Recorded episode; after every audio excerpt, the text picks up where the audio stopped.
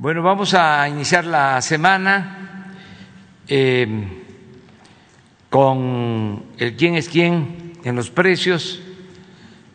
Ricardo Sheffield va a informarnos y eh, luego vemos los videos, como todos los lunes, de cómo vamos en las obras y al final eh, la licenciada Laura Velázquez, coordinadora nacional de protección civil, va a informarles sobre la ayuda humanitaria que estamos eh, enviando a Haití, a los hermanos de Haití. Entonces, vamos con Ricardo. Buenos días, señor presidente. Buenos días a todas y a todos ustedes. ¿Quiénes quieren el precio de los combustibles? Vamos a ver primeramente las gasolinas y el diésel. Aquí podemos ver el comportamiento primeramente de los precios promedio, 20 pesos 57 centavos por litro para la gasolina regular, 22 pesos 39 centavos por litro para la premium y 21 pesos con 73 centavos para el diésel.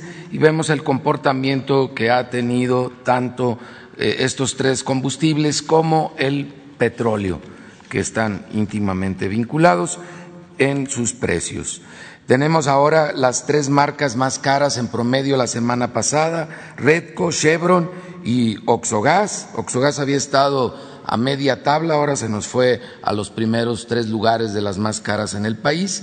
Y las más económicas, G500, Rendichicas y Orsan, muy bien por Rendichicas que vuelve a aparecer en las más económicas del país. Para la gasolina regular, el precio más alto con el margen más alto lo encontramos en móvil de Río Grande, Zacatecas, con un precio al público de 22 pesos 23 centavos por litro, mientras que la más económica de Octans Service Station de Mérida, Yucatán, 19 pesos con 49 centavos por litro. Para la gasolina premium, la más cara con el margen más alto, móvil en Charcas, San Luis Potosí, 23 pesos 49 centavos por litro. ¿Qué pasó móvil ahí? En charcas de por sí batallan. Y la más económica la tiene Pemex en Tuxtla Gutiérrez, Chiapas, 21 pesos 44 centavos por litro. Para el diésel, la más cara con el margen más alto, combustibles BP en Cotaxla, Veracruz, 22 pesos 95 centavos, mientras que la más económica, 20 pesos con 54 centavos en Ciudad Madero, Tamaulipas. En los temas de verificación a gasolineras, a través de las denuncias presentadas en la app de litro por litro, tanto en Android como en iOS, 175 denuncias presentadas y atendidas la semana pasada a través de 169 visitas o verificaciones. Cuatro gasolineras no se dejaron verificar. Fue combustibles JJM en Alaquines, San Luis Potosí, también en Allende, Coahuila, otra más en Sabinas, Coahuila, y en Chalchihuite, Zacatecas, Juan Manuel Durón González. ¿Qué pasó, señor Durón? Ya permítanos hacer las verificaciones porque cuando no las permiten algo están escondiendo, muy probablemente algún tipo de aditamento como los rastrillos. Estaremos visitándolo, señor Durón, muy pronto con la Guardia Nacional. Eh, en los precios promedio, ya sin tomar en cuenta el margen de utilidad. La más barata, 18.79 de G500 en Querétaro, Querétaro, y 18.95 de Soriana en Coatzacoalcos, Veracruz. Las más caras, 21.99 de Móvil en San Pedro Garza García, Nuevo León, y 21.79 en Hermosillo, Sonora de Winstar mientras que para la premium, la más barata, 20.69 de Soriana, en Veracruz, Veracruz, y 21 pesos por litro de franquicia Pemex en Ciudad Madero, Tamaulipas. Las más caras, 23.50 también de franquicia Pemex, pero en Iguala de la Independencia Guerrero, y 23.49 de móvil en Charcas, San Luis Potosí las más baratas para el diésel, 19.79 de G500 en Querétaro, Querétaro. Hay buenos precios en Querétaro, Querétaro esta semana. 20.19 de franquicia Pemex en Matamoros, Coahuila. Las más caras, 23 pesos 11 centavos por litro de móvil en aguas calientes, aguas y 27 pesos 97 centavos de full gas en Campeche. Seguimos también monitoreando el tema de los servicios sanitarios. ¿Quién es quién en el gas LP? El precio promedio es de 12 pesos 30 centavos para tanques estacionarios por litro y 22 pesos 89 centavos por kilo para cilindros de gas. Podemos ver la gráfica del comportamiento tanto para cilindros como para tanques estacionarios del gas LP y ahí nos damos cuenta que por segunda semana se ve la efectividad que ha tenido esta medida de precios máximos, ya una segunda semana en que se han respetado en la mayoría de los lugares de todo el país el precio máximo. Pero aún así hay una competencia, eso es importante señalarlo. Hay muchas empresas que están dando por debajo del precio máximo y ahora vamos a señalar aquí 10 empresas que habían estado dando por abajo del precio máximo y que ahora se fueron al precio máximo, por eso las señalamos como las menos solidarias con los consumidores. Y en el caso de tanques estacionarios, gas metropolitano de Atizapan, México, con un precio de 15 pesos 20 centavos por litro, junto con otras empresas, sobre todo del Estado de México, en donde hemos visto este fenómeno que habiendo un precio máximo, aunque estuvieran ellos dando por abajo, se fueron al precio máximo, poco solidarios con los consumidores. Pero hay otras empresas, en cambio, en el resto del, del, país, incluso en el mismo Estado de México, que están dando por debajo del precio máximo. Es el caso que tenemos en UC Gas Coacualco, en el Estado de México, en Coacualco. El precio promedio para la semana fue de nueve pesos noventa y tres centavos, mientras que el precio máximo en esa misma semana fue de once pesos cincuenta y dos centavos. Ustedes pueden ver ahí que poco más de un peso por abajo del precio máximo y esto mismo lo podemos ver en Bustamante, Nuevo León, en Guasave, Sinaloa, en Zacatecas, Zacatecas y ahí tenemos las diez que están dando los mejores precios por abajo de los precios máximos. Vamos a hacer el mismo ejercicio ahora en cilindros de gas LP y otra vez, pero aquí vemos que aunque aparece el Estado de México y la Ciudad de México en cilindros de gas, vemos en varias partes de la República, en Yucatán, en Puebla, que se fueron al precio máximo. Sin embargo, varias empresas siguen siendo solidarias con los consumidores y están dando por debajo del precio máximo. Y ahí tenemos el ejemplo de Rivera Gas en Guasave, Sinaloa, que tiene un precio al público de 21 pesos con 9 centavos por kilo, mientras que el precio máximo es de 25 pesos con 65 centavos por kilo. Y en verificaciones de gas LP, eh, realizamos 1.013 verificaciones o constataciones de precio. Estas 1.013 es 10 veces lo que veníamos haciendo antes de la política de precios máximos, donde andábamos en un promedio de 100 verificaciones a la semana. Nueve resultaron con infracción porque no tenían, no estaban dando litros o kilos completos o algún problema en algunos de sus dispensarios o distribuidores. También tenemos una negativa a ser verificado que estaremos acumulando para el procedimiento con la Guardia Nacional. 931 fueron visitas eh, para constatar que se esté respetando el precio máximo o que lo estén dando abajo de ese precio, que ojalá si fuera en todos los casos. Solamente un caso en el cual no se estaba respetando el precio máximo este fue una distribuidora de gas global corporativo, en donde el precio máximo era de 22 pesos con cuatro centavos y eh, lo estaban vendiendo a 22 pesos con 94 centavos, 90 centavos por arriba del precio máximo. Eh, se cerró esta, esta distribuidora y vamos a iniciar el procedimiento con la CRE. Esto fue en Puente de Ixtla, Morelos, como también en el Estado de México, en Chimahual, Chimahualcán, eh, cerramos una distribuidora, pero esta porque no tenía ningún tipo de, permiso y un vehículo que se ostentaba como GG Gas, sin embargo no era de dicha empresa el vehículo y llevaba transportando cilindros de Regiogas, de otra empresa que tampoco reconocía ninguna relación con este vehículo distribuidor y por tanto le dimos vista de este caso a la Fiscalía General de la República.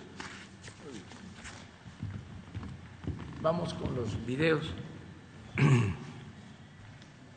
La Secretaría de la Defensa Nacional informa los avances en la construcción del Aeropuerto Internacional Felipe Ángeles al 16 de agosto de 2021. En la pista norte y central, plataformas y rodajes, se realizan los trabajos de tendido de concreto de alta resistencia, colocación de bases y luminarias para los sistemas de luces, tendido de mezcla asfáltica y la estructura de concreto para los pasos a desnivel en calles de rodaje. En la terminal de pasajeros se inicia la instalación de cristal templado para mamparas de pasillos, montura de columnas y rotondas de aeropasillos, además de la colocación de superpostes para la iluminación de plataformas de estacionamiento de las aeronaves.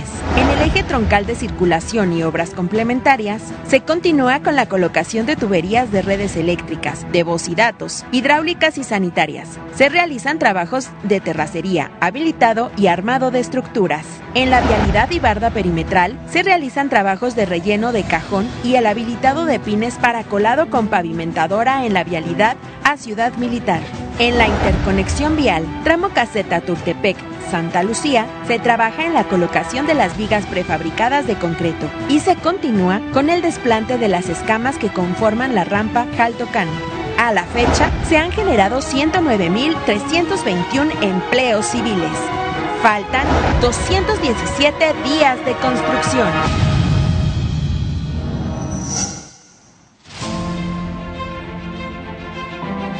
Hoy es viernes 13 de agosto y vamos a mandar el reporte de dos bocas desde la ciudad de Pyeongtaek, en Corea, donde toda la semana hemos supervisado los trabajos de la refinería.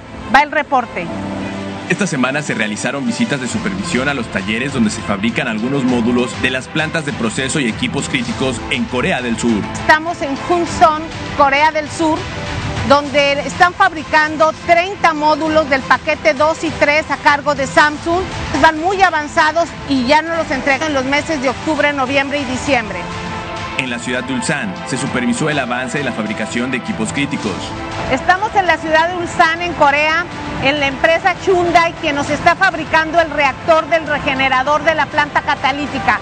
Es el equipo más pesado en su conjunto, cerca de 3.000 toneladas. Ya está casi listo y nos lo envían en diciembre. También se visitaron talleres ubicados en las ciudades de Seúl, Gyeonggi y Pyeongtaek, donde el equipo integrado por la CENER, IMP y Pemex verificaron el avance de los procesos de construcción y revisaron los diseños y los materiales que marca la ingeniería de detalle. Con respecto a los trabajos en sitio en Dos Bocas, avanza la construcción de subestaciones eléctricas en las plantas procesadoras en los paquetes 1, 2, 3 y 4, en su etapa de cimentación superficial, y continúa el montaje de estructuras metálicas y charolas en los racks de tuberías en la planta coquizadora. En el área de edificios, se trabaja en tuberías y muros de mampostería en el acceso peatonal, así como en la fachada de los edificios administrativos. El cuarto de control continúa en su etapa final de obra civil en trabajos exteriores. En el área de almacenamiento, a la fecha se tienen instalados seis domos geodésicos de aluminio y 13 metálicos, y continúa la fase de soldadura de hemisferios y gajos de Ecuador en los tanques esféricos. En los sistemas de integración se llevó a cabo la aplicación de soldadura en tubería de acueducto en la pera de lanzamiento número 1 y en el gasoducto continúa el avance en la instalación de tubería en los tramos que integran su trayecto. Continúa el cultivo de plantas de ornato en el vivero. Tren Maya, reporte de avances, semana 41 de 157. En los tramos 1, 2, 3 y 4 avanzamos en los siguientes trabajos de terracería. Actividades de drenaje longitudinales, elaboración de plantillas, habilitado de acero y colocación de concreto para obras de drenaje transversal. Armados de caballetes para pasos vehiculares. Tras realizar los trabajos preliminares de terracería y pavimentos, que van desde el desmonte hasta la formación de subyacente, colocamos la carpeta asfáltica, que es la última etapa antes de empezar los procesos de obra complementaria y señalamiento. Asimismo, avanzamos con la construcción del muro de contención para pasos ganaderos en la autopista, que resolverá la necesidad de conexión ganadera entre poblaciones o ejidos. En el tren Maya estamos en continuo diálogo con las comunidades. Por eso, la ubicación y dimensión de los pasos ganaderos responden a las solicitudes de los ejidatarios. Este paso ganadero, ubicado en la carretera Cantunil-Cancún, es uno de 107 pasos ganaderos a lo largo de todo el proyecto, que ayudarán a las comunidades a mantener la conexión a lo largo de la ruta del tren. Por otro lado, avanzamos en el colocado de postes para barrera metálica de tres crestas, que tendrá amortiguadores en los extremos, como parte de los dispositivos para la protección de los usuarios de la autopista. Al día de hoy, el proyecto del tren Maya ha generado 77.637 empleos en el sureste de México. El tren Maya avanza. Construcción del tren interurbano México-Toluca, reporte semanal. Tramo 1, 36 kilómetros. Avance a la fecha, 100%. Estación Lerma. Se instalaron los elementos de catenaria como postes y pórticos para suministrar energía al tren en esta estación sonorización y voceo.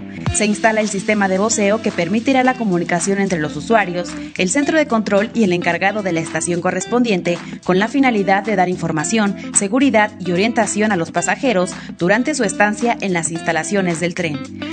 Subestación eléctrica de tracción 1 se realizan pruebas y verificaciones del equipo electromecánico mediante la cual se suministrará la energía eléctrica para alimentar al tren interurbano. Viaducto 2. Se continúa con los colados de concreto de los plintos que sostienen la vía en este viaducto. Estos colados se realizan a una altura de 35 metros. Viaducto 4. En este viaducto los trabajos de obra civil se encuentran concluidos. Se trabaja en el reacondicionamiento del acero de refuerzo que será la base del armado de los plintos que sostienen la vía. Tramo 3, 17 kilómetros. Avance a la fecha 52.9%. Frente 2, Carretera Federal. Se continúa con el colado de diafragmas para posteriormente colocar las tabletas de concreto prefabricadas para formar la superficie sobre la cual se instalará la vía. Subestación eléctrica de tracción 2. Se inició con el armado de accesorios electromecánicos de los transformadores principales de la SET 2, que al igual que la SET 1, suministrará energía eléctrica a la catenaria del tren. Arteaga y Salazar. Se sigue trabajando en la excavación del corte para permitir el paso del tren bajo la nueva estructura vial de la calle Arteaga y Salazar. En comparación con otros medios de transporte, el uso del tren interurbano brindará mayor seguridad, comodidad y menor tiempo de traslado a más de 2.5 millones de habitantes de la zona del Valle de Toluca y la Ciudad de México. Secretaría de Comunicaciones y Transportes. El programa ISMO impulsa el desarrollo y bienestar con pleno respeto a la historia, cultura y tradiciones del Istmo de Tehuantepec. A continuación se informa el avance de obras a 16 de agosto de 2021. Para fortalecer la actividad económica regional, se construye un ecosistema de producción industrial integrado por 10 polos de desarrollo, que contarán con las características para albergar industrias e incentivar cadenas productivas. La adquisición de los predios continúa. Por ello, el Instituto Nacional de los Pueblos Indígenas dictaminó la realización de cuatro consultas indígenas específicas. Se efectuaron tres consultas indígenas libres, previas e informadas en Ciudad Istepec, San Blas Atempa y Santa María Mistequilla del Istmo Oaxaqueño. En cada una, el diálogo contó con cinco etapas, iniciando con la definición conjunta de su realización, lugares y fechas se realizaron cuatro asambleas informativas en las que se compartió la propuesta y se aclararon dudas. En tres asambleas consultivas, después de dialogar y analizar, las comunidades decidieron dar su anuencia para instalar un polo de desarrollo en sus territorios. Se llegaron a acuerdos y se definió la instalación de comisiones de seguimiento que velan por los intereses de la comunidad. En el proceso de consulta participan instituciones del Gobierno de México, el Gobierno de Oaxaca, autoridades municipales, comunitarias, tradicionales, agrarias, la comunidad en general y la Comisión Nacional de Derechos Humanos como observadores. El programa ISMO busca fortalecer la actividad económica para generar oportunidades y mejorar el bienestar de la región. La Comisión Nacional del Agua informa los avances en la construcción de la presa de almacenamiento Santa María Proyecto Baluarte Presidio. La presa tiene un avance general del 27.2% y está compuesta por obra de desvío, obra de contención y obra de excedencia. En el portal de entrada se continúan los trabajos de habilitado y colocación de acero de refuerzo y la colocación de cimbre y concreto para losa y muros de las embocaduras en los túneles 1, 2 y 3. En el túnel 1 se realiza la instalación de marcos metálicos, habilitado de cimbra y colocación de concreto para empaque de marcos metálicos. De igual forma, se llevan a cabo trabajos de barrenación, instalación e inyección de anclas de fricción y colocación de acero de refuerzo para la losa de piso del túnel. En los túneles 2 y 3 se realizan trabajos de barrenación y excavación con uso de explosivos, colocación de marcos y columnas metálicas y concreto de empaque, concreto lanzado sobre hastiales y bóveda del túnel, así como instalación e inyección de anclas de fricción sobre la media sección superior del túnel. En los vertedores 1 y 2 se continúan los trabajos de barrenación y excavación con uso de explosivos, colocación de concreto lanzado, anclas y drenes sobre taludes del canal de llamada. Se lleva a cabo el balconeo y retiro de material en el talud izquierdo del canal de llamada del vertedor 1 y la colocación de cimbre en el muro de gravedad derecho en el canal de descarga del vertedor 2. De igual forma, se coloca acero de refuerzo, cimbra y concreto en muro revestido, así como tubería de drenaje y concreto para su encofrado en el canal de descarga. Se continúa con el desmonte, despalme y excavación por medios mecánicos sobre la margen izquierda de la cortina, así como la carga y el acarreo para el retiro de dicho material. En el banco de materiales localizado aguas arriba del eje de la cortina, se realiza la extracción, acarreo y almacenaje de material de aluvión que es procesado y cribado y del cual se obtienen agregados para concreto como arena y grava. Se realiza la fabricación de módulos que conforman los obturadores en una planta ubicada en el Estado de México, así como de piezas para segundos colados en talleres ubicados en el Estado de Querétaro. Estos suministros serán trasladados posteriormente a la zona del proyecto. A la fecha, se han generado cerca de mil empleos directos y más de 2.400 indirectos, beneficiando así a los habitantes de la región y reforzando el compromiso del Gobierno de México de apoyar al campo mexicano y asegurar el abasto de agua a la población de Sinaloa. Gobierno de México. Muy bien, pues vamos, eh, como todos eh, sabemos, lamentablemente, eh, un sismo afectó a Haití, de por sí un pueblo muy pobre, eh, con problemas también políticos, acaban de asesinar al presidente.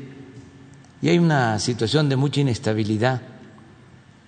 Y les cayó esta otra eh, desgracia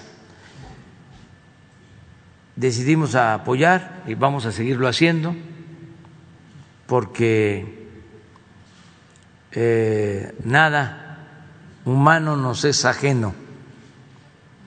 Y olvídense de las fronteras. Necesitamos aplicar el criterio, el principio de la fraternidad universal. No solo eh, abandonar el egoísmo, el individualismo, ser eh, muy solidarios en la familia, con nuestros semejantes y en todo el mundo, con todo el mundo.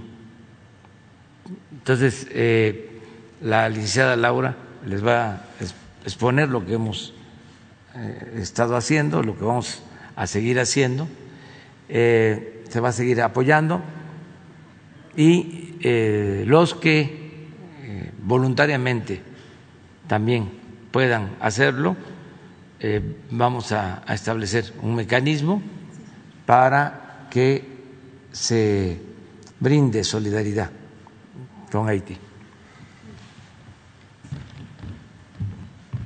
Muchas gracias, señor presidente. Con su permiso, muy buen día a todas y todos.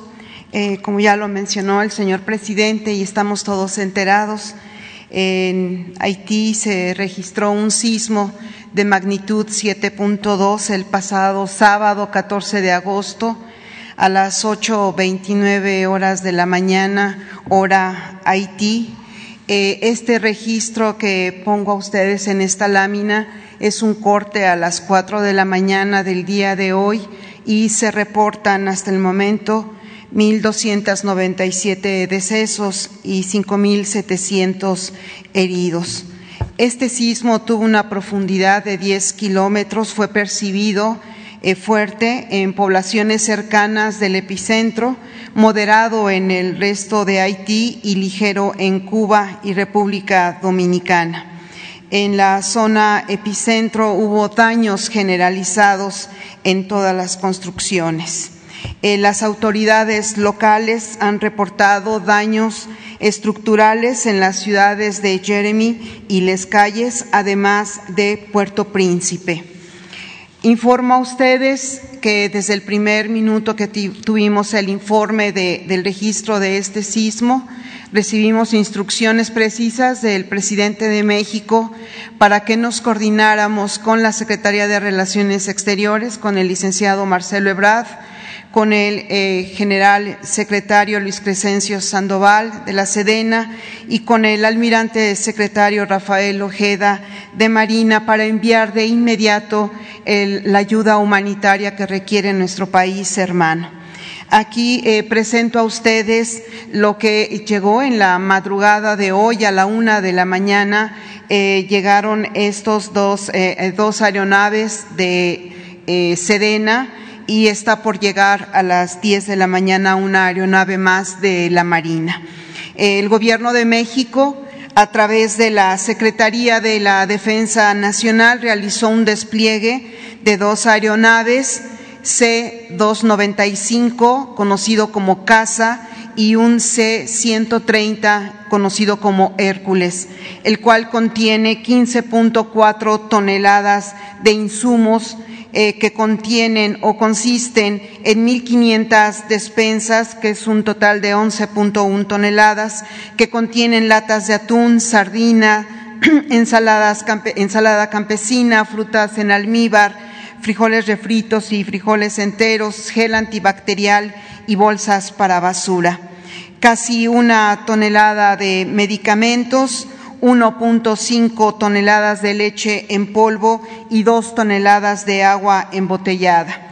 De igual manera, la Secretaría de Marina, a través de un avión C-295MW, movilizó 3.6 toneladas de insumos de emergencia, que repito, estarán llegando el día de hoy a las 10 de la mañana hora eh, México, con víveres, catres, cobijas, kits de higiene, filtros de agua, lámparas solares, carretillas y palas.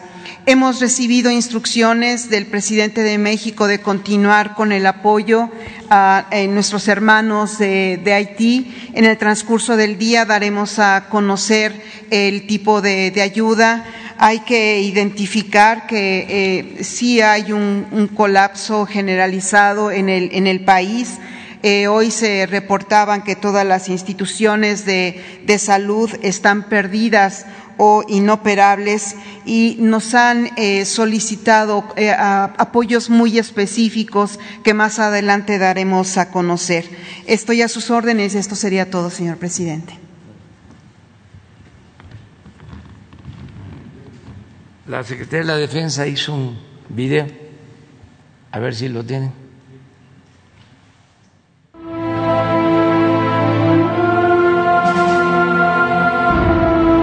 Una vez más la solidaridad de México se ve reflejada no solo en su territorio.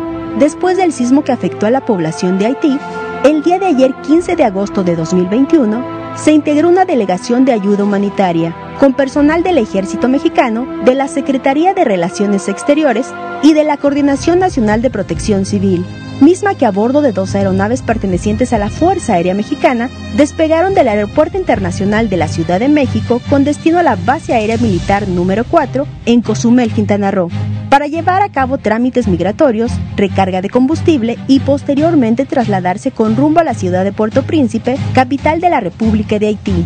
En citadas aeronaves se transportaron 15.400 kilogramos de ayuda humanitaria, conteniendo medicamentos y víveres, con lo que se refrenda la solidaridad de nuestro país con un pueblo hermano de América Latina que atraviesa por un momento apremiante. Gobierno de México. Bueno, ahora sí, vamos. Ustedes dos, tres, cuatro, cinco y seis. A ver si... Y luego dos mujeres porque se cargó mucho. Buenos días, presidente. Buenos días. Eh, eh, Shaila Rosagel, corresponsal del Grupo Gil y Limpacea de Sonora, La Crónica de Mexicali y Frontera de Tijuana. Presidente, en Baja California se aprobó por parte de la legislatura pasada el pasar las comisiones de agua a los ayuntamientos a petición del gobernador Jaime Bonilla. Pero pues los cabildos de, algunos municipios están inconformes, incluso la, gobernadora electa con esta medida, saber su opinión al respecto. Y también pues en unas semanas el gobernador Jaime Bonilla pues deja su encargo, preguntarle si piensa traerlo, invitarlo a, su gabinete y en qué, en qué puesto sería si es de ser así. Sería mi primera pregunta. Bueno, este, sobre lo primero, pues se va a arreglar allá, corresponde a las autoridades locales eh, en cuanto a el gobierno de Jaime Bonilla, lo considero un buen gobierno, hizo un buen trabajo, él es eh, senador, va a decidir si regresa al Senado o no, y eh, yo voy a estar por allá antes de que se termine su mandato y quiero allá hablar con él y sobre todo volver a recorrer los municipios de Baja California, hablar con la gobernadora electa, que estoy seguro va a darle continuidad a todo el trabajo que se ha hecho en Baja California y es una mujer pues con principios, con ideales, una mujer honesta, ya fue presidenta municipal de Mexicali, por eso la eligieron y estamos muy contentos con las autoridades de Baja California. Eh, ahora que hable con él, ahora que vaya, eh, ¿piensa invitarlo a su gabinete, a, Jaime Bonilla? O? Vamos viendo, no puedo decir nada, eh, solo comentar que hizo un buen gobierno en Baja California. Presidente, eh, ahora por otra parte sobre Sonora, la CONAGUA emitió un acuerdo para determinar la limitación temporal del derecho al agua ante la emergencia por la sequía que hay en varias zonas del país. En estas incluyen los ríos Yaqui, Mátape y Mayo de Sonora preguntarle si tiene un diagnóstico sobre el impacto de la sequía en el país y cómo, eh, de qué forma se va a enfrentar la situación que tienen los productores por allá. Esto sería por parte de, la sequía y de estos ríos. Y también el 6 de agosto se cumplieron siete años del derrame eh, en el río Sonora. La ONU llamó al gobierno federal a que se tomen medidas para la reparación integral del daño. La población, presidente, asegura que eh, siguen con el agua contaminada en el río Sonora y que todavía no se ha reparado el daño. Eh, a dos años y medio de su gobierno, presidente, ¿cuándo se verán los resultados eh, en la atención de la demanda de los pobladores de los municipios afectados por el derrame, pues que es considerado eh, la tragedia minera de la historia de, la minería en México más grande? no había sucedido un derrame así pues en toda la historia. Entonces, ¿qué puede comentarnos? Sí, pues hicimos un compromiso en Cananea de llevar a cabo un plan integral que incluye eh, resolver problemas laborales, buscar la unidad entre los sindicatos, eh, pedir el apoyo a la empresa para resolver problemas de contaminación, de falta de servicios Em, también el atender demandas eh, médicas, sobre todo de la gente mayor, un programa integral. Y eh, está a cargo la coordinación de la Secretaria del Trabajo. Y se ha ido avanzando. Esto que planteas es parte de ese plan integral la contaminación del río Sonora por este derrame y eh, hacer justicia. Eh, se está trabajando, me gustaría que se informara cómo vamos. Yo con toda mi alma quisiera ¿no? que se avanzara lo más pronto posible con todo lo que heredamos y con lo que también nosotros este, tenemos que hacer, lo que eh, se ha iniciado en este gobierno. Por eso estoy constantemente empujando el elefante, porque hay que estar eh, motivando a los servidores públicos ¿no? para que nos apliquemos a fondo, que trabajemos 16 horas diarias, que no nos distraigamos con la politiquería, que tengamos como único propósito, objetivo, atender al pueblo, cumplir con nuestra responsabilidad. Y eso es lo que se hace. Pero ahí vamos, este, avanzando. En algunos casos más, en otros se nos van quedando eh, rezagos, pero en este asunto vamos avanzando. No sé, me preguntabas sobre otra cosa. Sobre la sequía, eh, ah, presidente. Este, Se está atendiendo, aunque hay buenas noticias, porque pues eh, está lloviendo y llovió incluso este, más de lo que se tenía eh, previsto. Tenemos problemas de inundación o de pérdidas de cosechas en el norte de Tamaulipas por exceso de lluvias. Y en el reporte que tenemos, a ver si lo pones, de favor, de hoy, miren lo que se está pronosticando. Sí, esta fue la información primera que entregué hoy en la mañana al señor presidente de que está lloviendo en todo el territorio nacional. Eh, estamos vigilantes, pero también pues muy afortunados porque está haciendo de esta manera. La lluvia siempre será buena mientras nosotros hagamos nuestro trabajo preventivo, que es lo que en realidad a lo que nos abocamos todos los días. Como pueden ver aquí, eh, las lluvias están eh, para el día de hoy, eh, se consideran que van a ser muy fuertes en los estados de Guerrero, Oaxaca y Chiapas, pero también va a haber fuertes lluvias en Chihuahua, Durango, Sinaloa y Nayarit. Vamos a tener lluvias en todo el territorio, repito, en lo que va de esta semana y vamos a estar muy al pendiente de este huracán Linda, que afortunadamente está muy alejado de eh, las costas de, nuestra República Mexicana, no representa mayor riesgo, solo traerá fuertes vientos y, bueno, en espera de, todas estas tormentas tropicales que están eh, por llegar eh, en esta semana y en la, en la que sigue. Eso sería. Presidente, nada más sobre el río Sonora, preguntarle eh, si estuvimos ahí en Cananea cuando se anunció este programa. ¿Tienen alguna fecha en específico para ya eh, que se empiece a ver eh, los efectos de las acciones del gobierno, sobre todo en la cuestión del agua? Sí, yo pienso que este que deben de informar los integrantes de la comisión. Les voy a pedir que vengan aquí la semana próxima que vengan todos para ver eh, cómo se ha avanzado en el plan integral de eh, Cananea.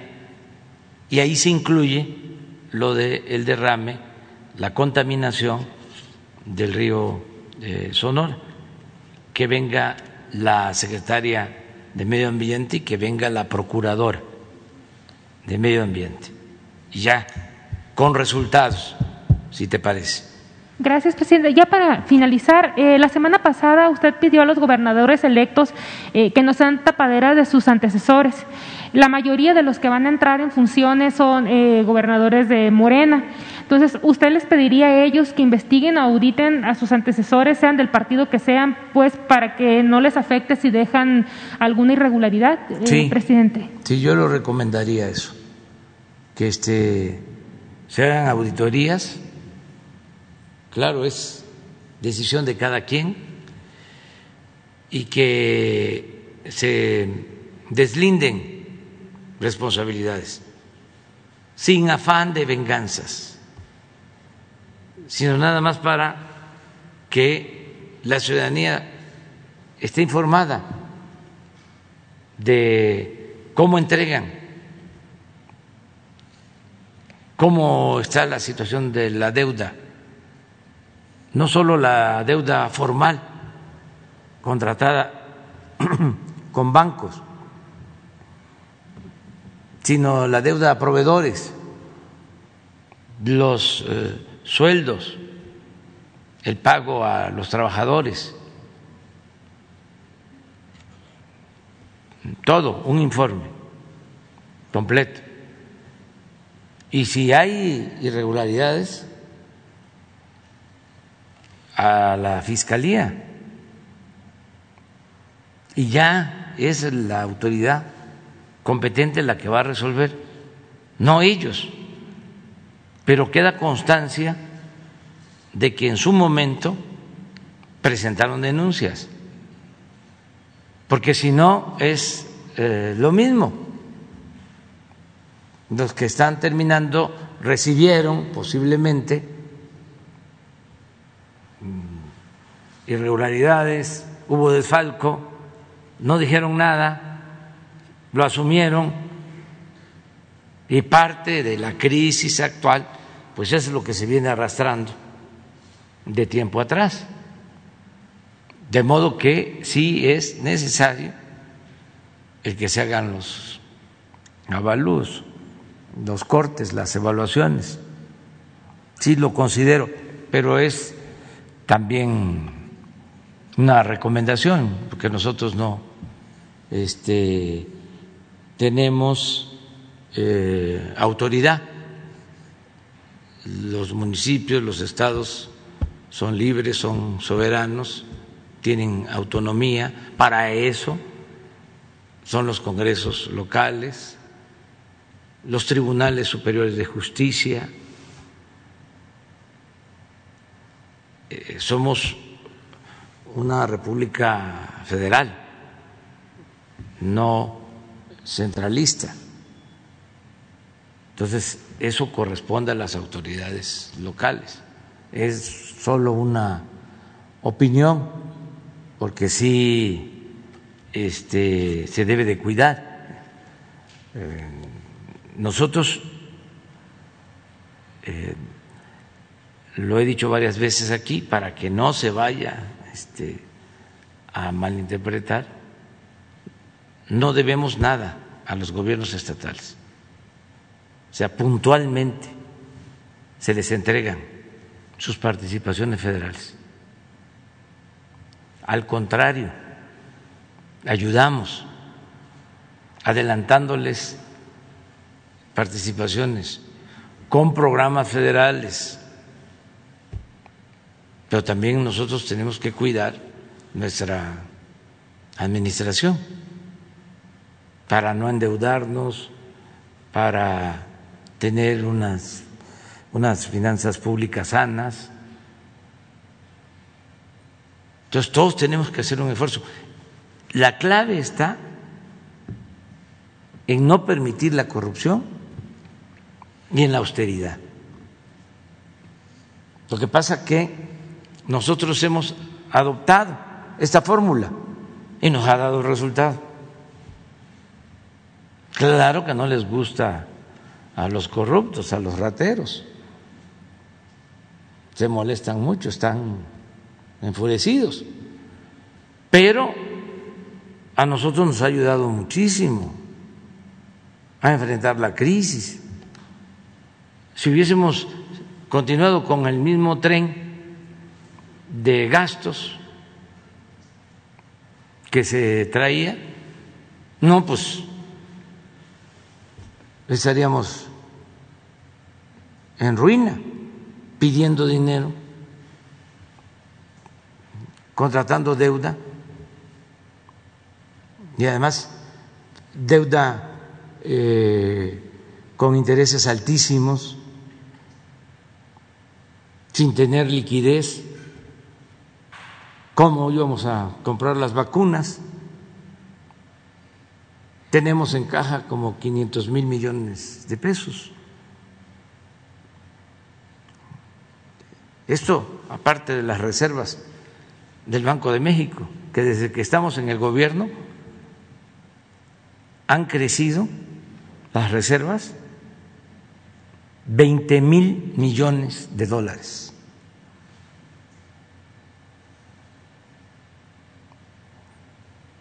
Pero pues se requiere honestidad, porque es muchísimo lo que se iba por el caño de la corrupción, más de lo que imaginan. Yo que llevaba tiempo hablando de este tema, escribiendo de que el principal problema de México era la corrupción, que nada había dañado más a México que la deshonestidad de los gobernantes. Cuando llegué y empecé a enterarme, y hasta ahora, no, pues, aunque sabía que había corrupción, me quedé corto.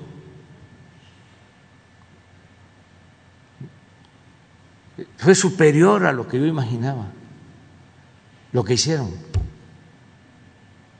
lo que prevalecía, en todo, todo lo que se revise.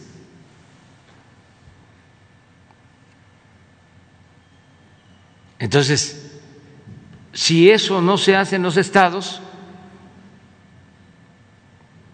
si se sigue con lo mismo, dando los contratos a los amigos, a los familiares, porque ayudaron en la campaña, porque entregaron moches, porque son de el partido en el gobierno. No, pues así no se sale adelante. No va a alcanzar el dinero. No alcanza. Y si siguen con los lujos, aviones y helicópteros, y maiciando, ahora que se cerró la llave aquí para la publicidad, hay estados que la, mantuvieron abierta para los periódicos nacionales. Se siguen financiando, pues eso es dinero del pueblo, pues por eso no, no alcanza. Y también, pues que, eh, como ya planteé, hubo muchos rezagos, mucho saqueo, era normal robar, llegaban y pues, tenían que saquear, tenían que robar, y no había ningún problema porque el que entraba los protegía, era tapadera. Pero ya pues llegó a su límite. Ya es una situación diferente, distinta. Entonces, es una recomendación buena el que hagan las cuentas. Hay quienes me dicen, fíjense, nosotros queremos ayudar para los cierres, lo estamos haciendo, pero he puesto como condición de que lo primero sea el pago de la nómina de los trabajadores. Y hay quienes me han dicho, de los que van a entrar, dice, nada más eso. Porque es con cargo a las participaciones federales.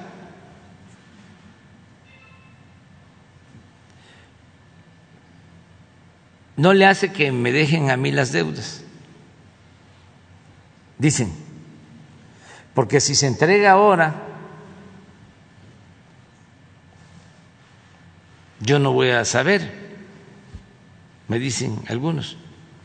Entonces, nada más que se les ayude con el pago de la nómina. Y lo demás ya nosotros nos encargamos.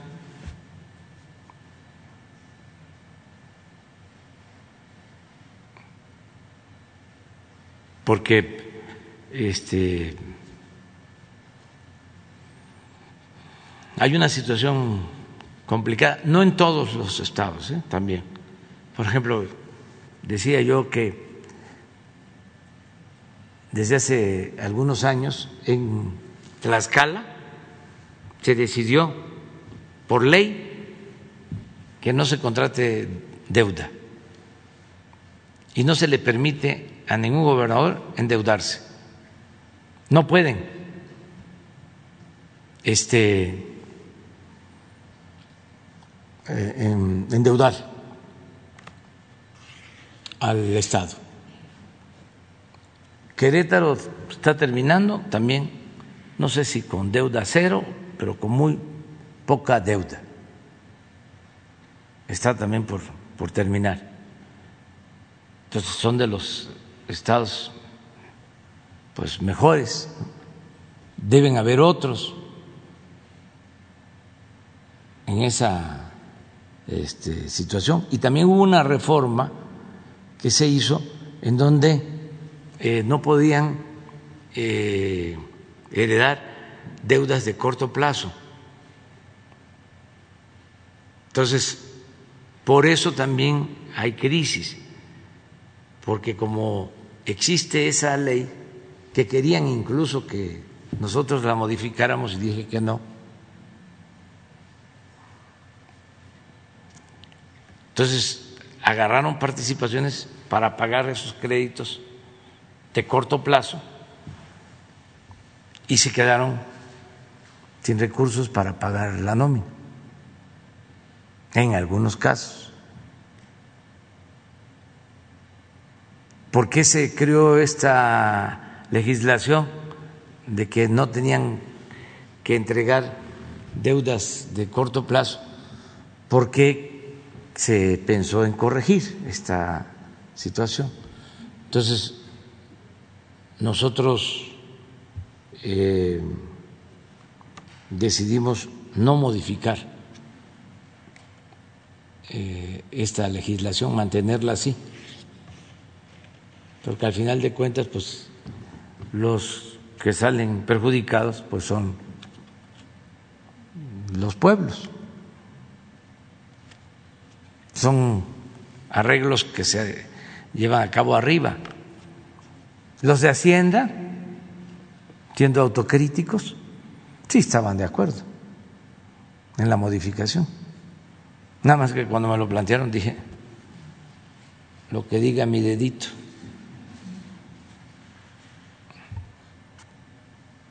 Pero es parte de lo que se tiene que estar, eh, aunque moleste, ventilando para que no se repita, porque yo estoy convencido, absolutamente convencido, que si no se destierra la corrupción, no hay salida. Ese es el principal problema. Si se acaba con la corrupción, vamos a salir. Y ahí están los ejemplos. está Dinamarca, Suecia, Noruega. Dinamarca no hay pobreza, no hay inseguridad.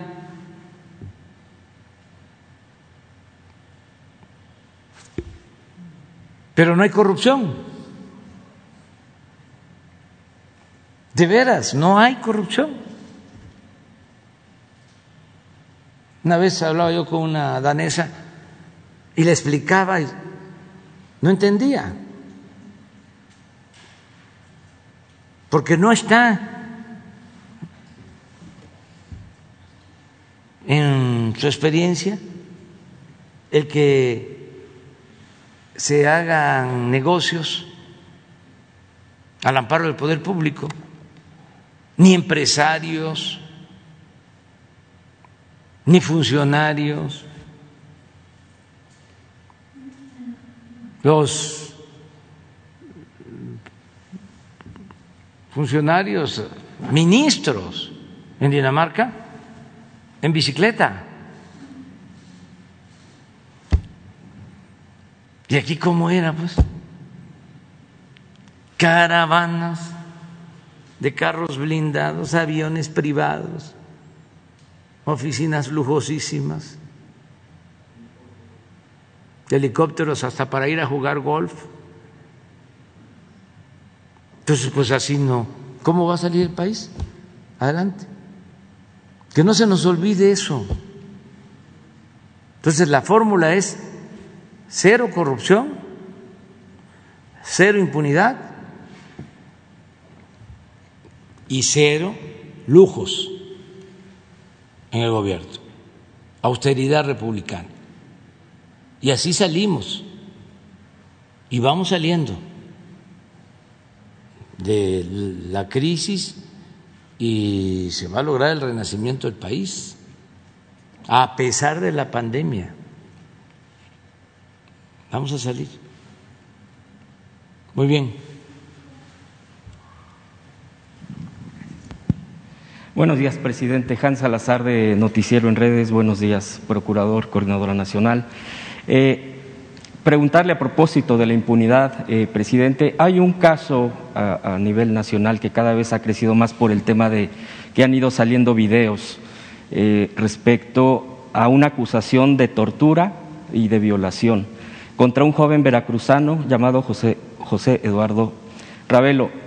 Esto lo expongo precisamente porque el juez, un, juez eh, dictó auto de no vinculación a proceso contra cuatro policías. Y lo digo por eso el tema de los videos, porque han salido evidencias respecto a que eh, la Policía Municipal de Mérida, Yucatán, donde pues el gobernador Mauricio Vila y el alcalde Renán Barrera, bueno, pues han expresado, eh, principalmente el gobernador, que sí se, eh, se hará investigación, el alcalde ha dicho que bueno pues él no ve algún tipo de violación eh, o a, los derechos o, homicidio eh, cometido por parte de los policías. Este tipo de cosas pues no desafortunadamente en nuestro país han ocurrido por ejemplo en Tulum hace unos meses. Me refiero a la brutalidad policíaca. Y estos videos han empezado a pues a revelar que efectivamente hay una brutalidad policíaca en torno a esto. Ya la, la, mamá de este joven, eh, pues que ya eh, incluso eh, en protesta llevó el féretro ante el Palacio Municipal, estatal, pero pues pide justicia.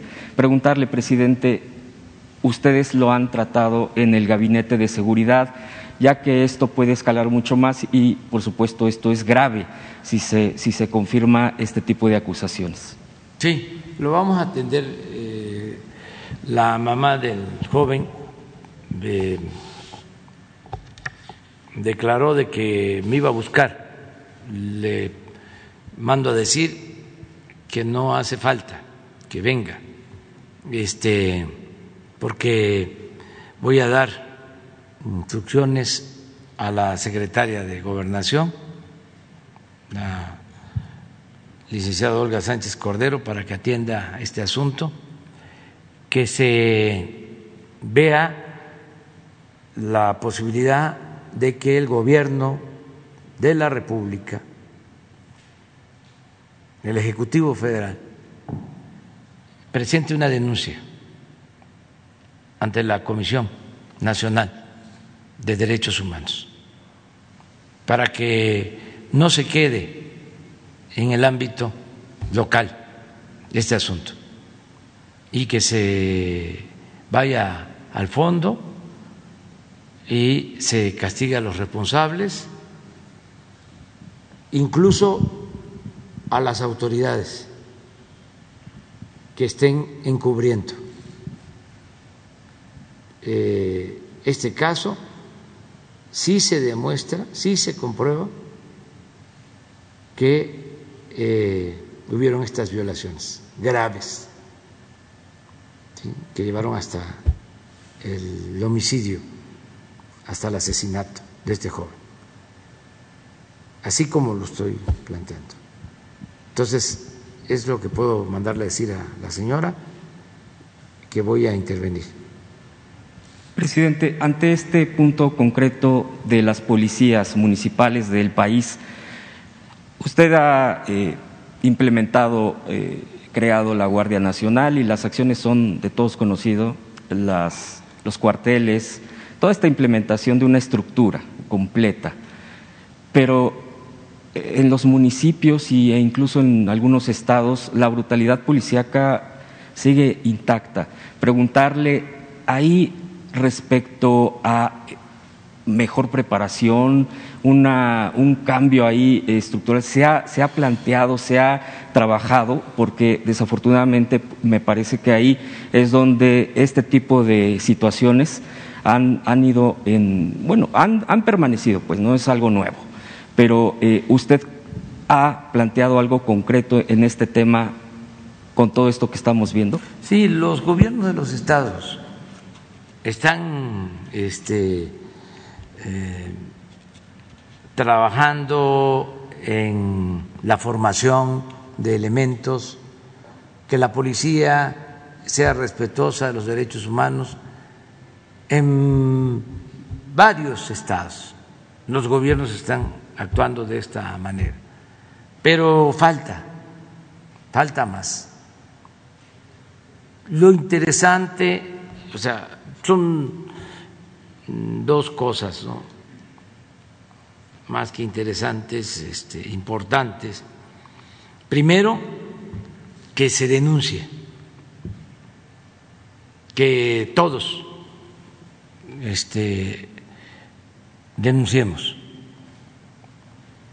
que no se tape nada, sea quien sea, trátese de, lo que se trate. Y dos, que no haya impunidad. En este caso, por ejemplo, no es como antes de que ya la autoridad local, hasta ahí, lo decidió, ya fue lo que resolvió el juez, ya fue lo que resolvió el Poder Judicial de la Federación. Cosa juzgada. No, no, nada de eso. Si las instituciones encargadas de justicia, de impartir justicia, no están a la altura de las circunstancias, si están echadas a perder, pues es solo una legalidad eh, ficticia. La legalidad sirve para legitimar la injusticia, como las reformas que hacían a la Constitución, a las leyes en el periodo neoliberal, en el periodo del saqueo. Ajustaban la Constitución, ajustaban las leyes para poder saquear, para poder robar y que fuese legal. No, eso ya cambió, es denuncia y cero impunidad.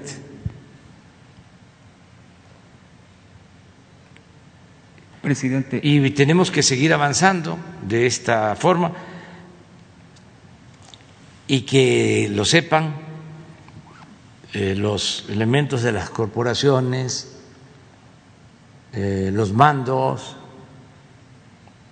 las autoridades, que todos asumamos nuestra responsabilidad. Presidente, a propósito del el Poder Judicial, sigue, siguen los temas. El Tribunal Electoral del Poder Judicial de la Federación le quita tres diputaciones a Morena aliados. La pregunta sería, ¿cree que esta es una reacción a su postura de una reforma de fondo, una respuesta, una reacción? ¿O definitivamente esto se va a seguir dando y no importa cuál sea el planteamiento del Ejecutivo? Sería la pregunta concreta. Y ahorita, si me permite, una rápida para la protección civil. Vamos a, este, a presentar una iniciativa de reforma. Está muy mal tanto el INE como el Tribunal Electoral. En la reforma, por ejemplo, usted plantearía el retiro de todos los, tanto del INE como del Tribunal. Sí, cambio. De todos. Completo, sí. Cambio completo. Renovación tajante. No se puede este, con lo mismo. No son demócratas. No respetan la voluntad del pueblo no actúan con rectitud, no aplican que al margen de la ley nada y por encima de la ley nadie.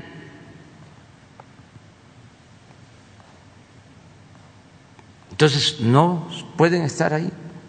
Tiene que haber un cambio. No es un asunto personal.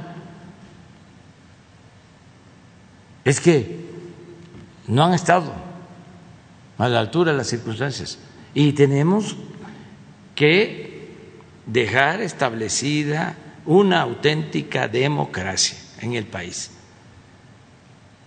Nosotros tenemos ese compromiso. Si luchamos durante años para hacer valer la democracia, ¿cómo es que llegamos y dejamos lo mismo, aceptamos que el tribunal esté al servicio de la partidocracia, de los que lo pusieron, de los que nombraron a sus integrantes. ¿Cómo? Más con todo su comportamiento faccioso manejando este, la ley a su antojo, ni siquiera dependen del Poder Judicial. Eso este, es eh, una pantalla. ¿Cómo es tribunal? Electoral del Poder Judicial de la Poder Federación. No es el Poder Judicial. No es del Poder Judicial. Este, cuando se generó la polémica, este, quedó claro, a mí me explicaron, de que no tienen que ver los ministros, no tiene que ver el Poder Judicial. Es más, creo que ni siquiera el Consejo de la Judicatura. Los partidos crearon esto, este Frankenstein, a imagen y semejanza de sus intereses.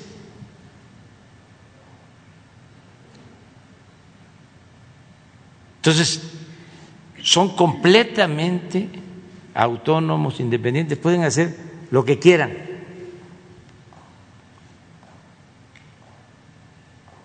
No dependen del Poder Judicial en estricto sentido, en la formalidad sí. Entonces, hay que cambiar. Ah, si los partidos no quieren, pues que la gente, aquí lo vamos a estar informando, sepa quienes se oponen a la reforma. Ahora, por ejemplo, resulta que ya no quieren que se aplique la revocación del mandato. Los demócratas no este, querían la consulta y estaban eh, diciendo de que en la revocación del mandato me iban a destituir. Pero ahora ya cambiaron. Dicen que para qué. Que sería este afectar la soberanía del pueblo porque me eligieron por seis años y que los que me eligieron, en el caso de que este, se decidiera que yo me fuera, iban a ser afectados a sus derechos. No, no, no, no. Este, sí, porque el argumento es que usted está este, respaldado por 30 millones de votos. Sí. Y que ya no hace falta. Sí. No, pero si está en la Constitución y además es democracia participativa. ¿Por qué se le tiene miedo al pueblo? ¿Por qué no se le pregunta al pueblo? ¿Quieres que continúe el presidente o que se vaya y que la gente decida? ¿Por qué no quieren en el fondo? Porque, ah, también si la gente dice que yo me quede, entonces malévolamente estoy eh, pensando en la reelección. Entonces voy a salir fortalecido y me voy a reelegir. ¿Qué no vieron una foto que publicó ayer este López Dóriga, donde ya estoy así, chocheando. ¿Cómo voy a estar pensando en la reelección?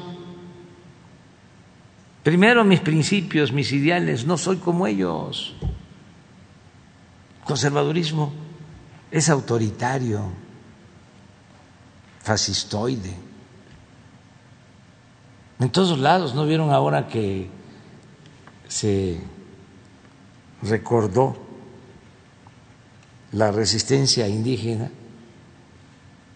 por la toma de Tenochtitlán, como unos ultraderechistas españoles, Vox, Vox, sí, que es el equivalente al PAN de aquí, al yunque.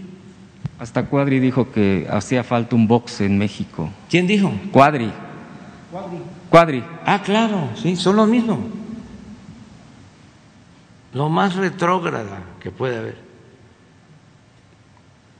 No me equivoco. Clasistas, racistas, hipócritas, corruptos, falsos. Pero bueno, este, andan con eso.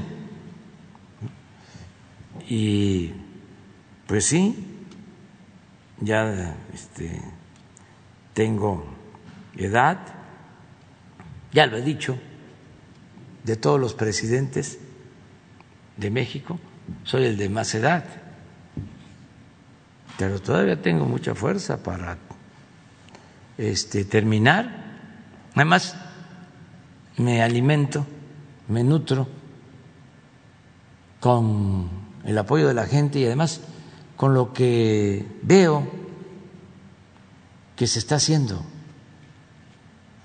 en beneficio del pueblo. Eso es lo que me da mucha fortaleza. Pero desde luego, nada más quiero cerrar el ciclo, el ciclo. Septiembre del 24 se acabó y me retiro por completo de la política. Me jubilo y no vuelvo a participar en nada. Pero no solo en actos públicos, ni siquiera en declaraciones, ni en mensajes en las redes, nada. Si llego a finales de septiembre, si así lo permite la naturaleza, la ciencia, el pueblo, el creador, ya, pero por eso me estoy aplicando a fondo para que no quede inconclusa la obra de transformación. Ya sentamos las bases, pero ahora falta consolidar. Todo este tiempo es para eso, consolidar lo realizado y sobre todo seguir eh, haciendo conciencia para el cambio de mentalidad. Es muy importante eh, convencer, persuadir a los jóvenes, las nuevas generaciones, seguir formando, porque lo que va aquí a la cabeza y también al corazón, eso no desaparece. El cambio de mentalidad, el fortalecer los sentimientos humanos, eso es irreversible. Una obra la pueden echar para atrás, pueden privatizar el Banco del Bienestar, pueden privatizar hasta el tren Maya con el tiempo. Pues sí, privatizaron como 20 mil kilómetros de vías férreas y todos los ferrocarriles. El tren Maya lo podrían privatizar. Ah, pero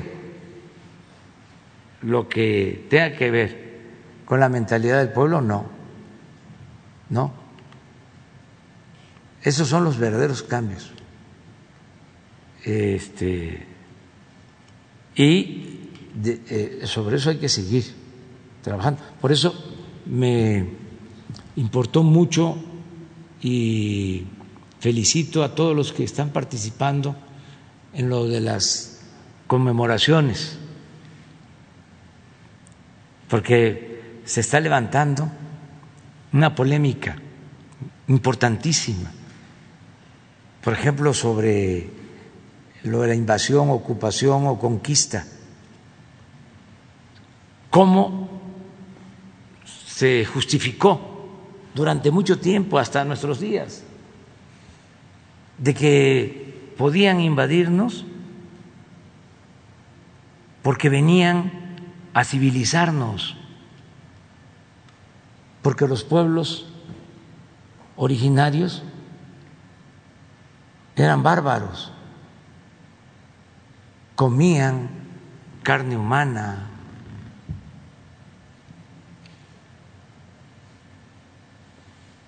creían en ídolos, tenían religiones eh, dominadas por el diablo. Como em, todo colonizador tiene que buscar la manera de justificar el por qué realmente invade. y es evidente que venían por oro.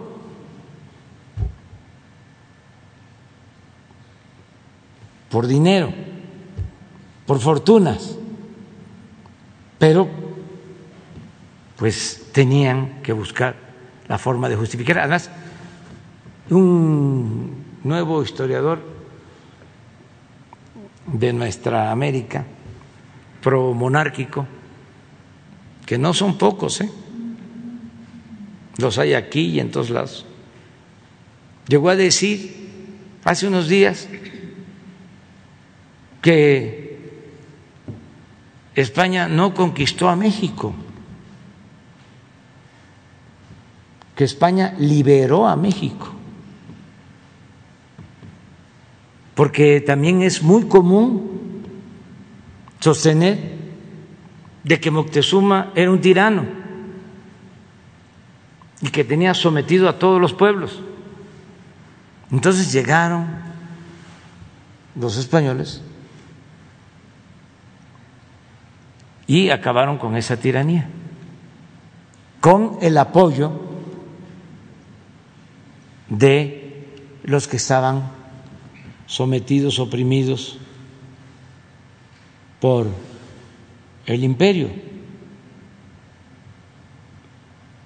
por Moctezuma. Sí había un poder centralizado, fuerte, y tenían que pagar tributo, impuestos,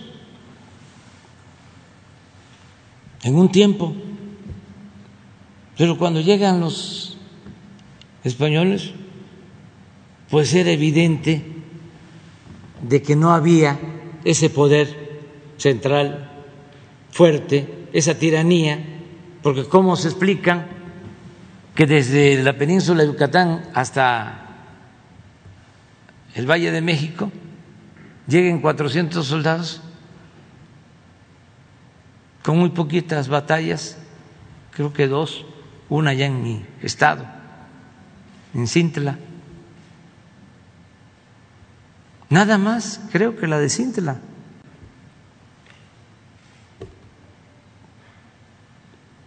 Lo demás fue este, matanzas.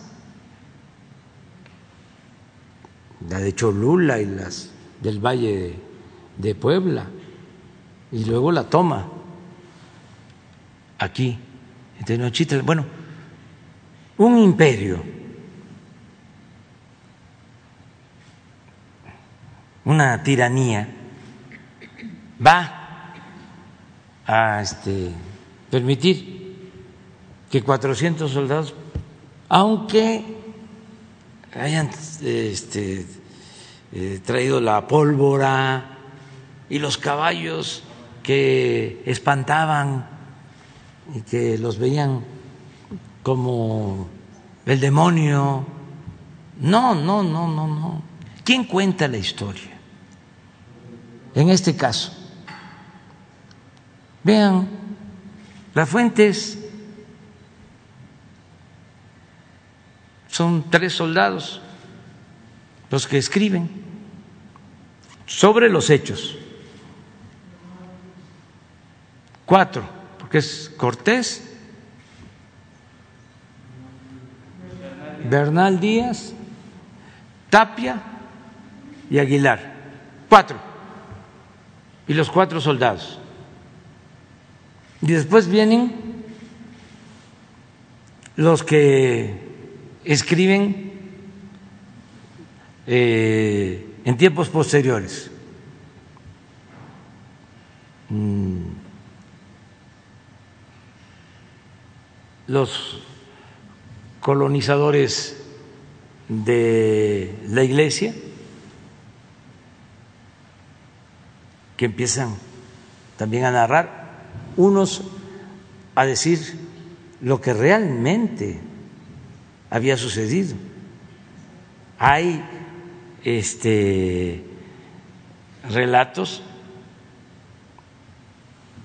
de misioneros como Fray Bartolomé donde habla de las atrocidades que se cometían y de otros. Y luego los códices y muy pocas eh, narraciones de los vencidos, porque pues se impuso la dominación extranjera. Bueno, el que se esté analizando esto ahora es importantísimo. Lo mismo la independencia, porque sí fue importante, decisivo, único, ejemplar, lo que hicieron esos dos curas rebeldes, Hidalgo y Morelos, que luchaban por la justicia, proclamaron la abolición de la esclavitud. Los sentimientos de la nación de Morelos es un documento vigente, es un plan de acción en beneficio del pueblo y de los más pobres. Sí, nada más que a ellos los asesinan y cuando se va a consumar la independencia, en 1521, en este año que estamos conmemorando los 500 años, pues ¿quiénes son los que llevan a cabo la consumación de la independencia, los mismos realistas. Iturbide venía del ejército realista, era un general realista. ¿Y por qué se da así la independencia? Y esto sucede en todos los países de América Latina, casi al mismo tiempo, por la crisis en la metrópoli española la invasión de Napoleón y luego conflictos internos y las oligarquías criollas pues ya querían este, tener dominio pleno y no tener que estar pagando o transfiriendo fondos a la metrópoli. Entonces se consuma la independencia pero cuando se lleva a cabo, por eso tenemos ahora que analizarlo bien, lo de la conmemoración del 27 de, de septiembre, porque ya ni siquiera este, es notoria la presencia de Vicente Guerrero, de Guadalupe Victoria, de Nicolás Bravo, de los seguidores de las ideas de Hidalgo y de Morelos. Ya son puros realistas los que entran. Y por eso el imperio. Pero todo esto es muy importante de revisar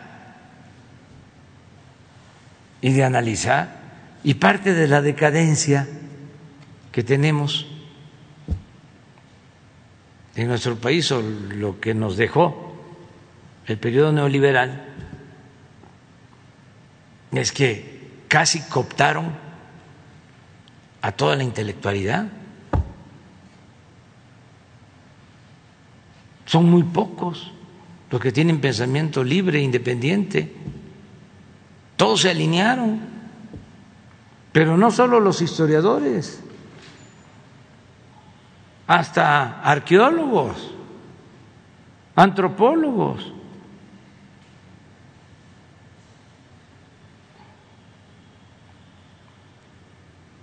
Entonces, qué bien que hay este debate. Ahora, eh, yo recomiendo eh, dos libros para tener elementos de otra naturaleza. Uno de Enrique Semo, que se llama La Conquista, y otro muy bueno también de Pedro Salmerón, que se llama La batalla por Tenochtitlán. El de Semo creo que lo escribió en el 19 y el de o lo publicó en el 19, son dos tomos. Y el de Salmerón este año, pero dos son buenos. Y hay otros. Y se está publicando porque eh, se está haciendo una interpretación de otro tipo que tiene que ver con todo este eh, cuestionamiento que se origina a partir de que se lleva a cabo un cambio en México y se inicia la cuarta transformación. Eh, entonces, es muy interesante lo que está sucediendo. Presidente, eh, nada más quisiera para ya dar la palabra a los compañeros, eh, es que tenía otra pregunta, pero para que se pudiera ver, yo le había planteado las inundaciones de lluvia en zona norte de Saltillo, ya se lo había presentado el año pasado, estamos en temporadas. Y ahí, bueno, pues es grave porque se invadieron donde eh, los arroyos había, eh, y pues diferentes cosas por la parte urbana y pues las colonias camino a los Certuche y Capellanía, por ejemplo, son los que están en grave situación y bueno, pues aparte de protección civil, eh, la sugerencia es por el tema más profundo y estructural con agua. Entonces yo nada más, si me permite, le podría dar después los datos ya para no, para no este, Sí, de acuerdo. Para dar espacio a los compañeros. Adelante.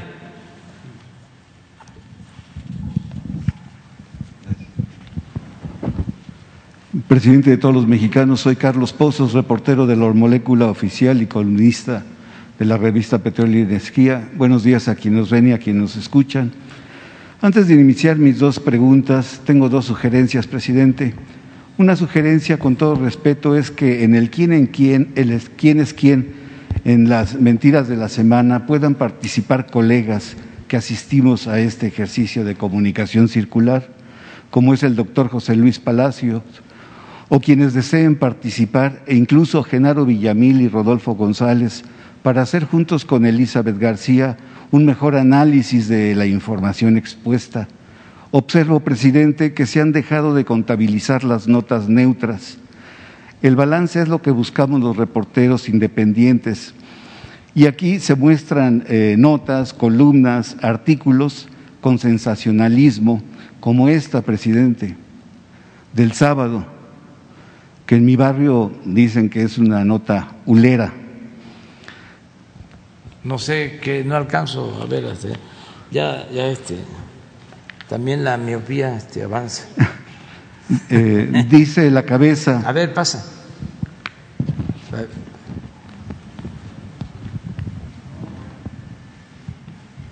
Ah, ¿No lo tienen ahí ustedes? Pongan.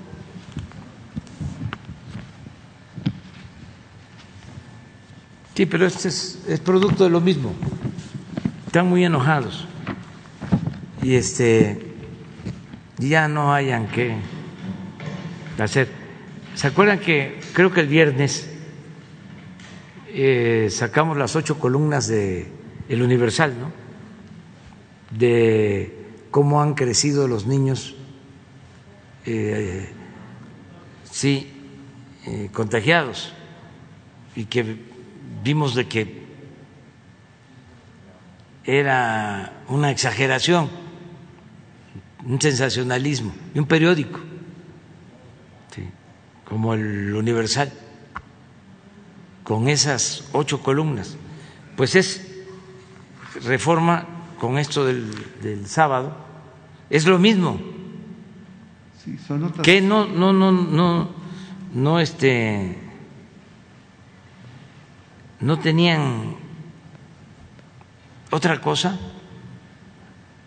pero es eh, una obsesión es el sesgo que se le da a la información, la mala leche. Sí, están muy molestos este, ellos y sus este, jefes.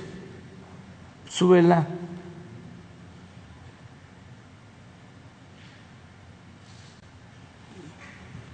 Suma ejército tarea de repartir juguetes.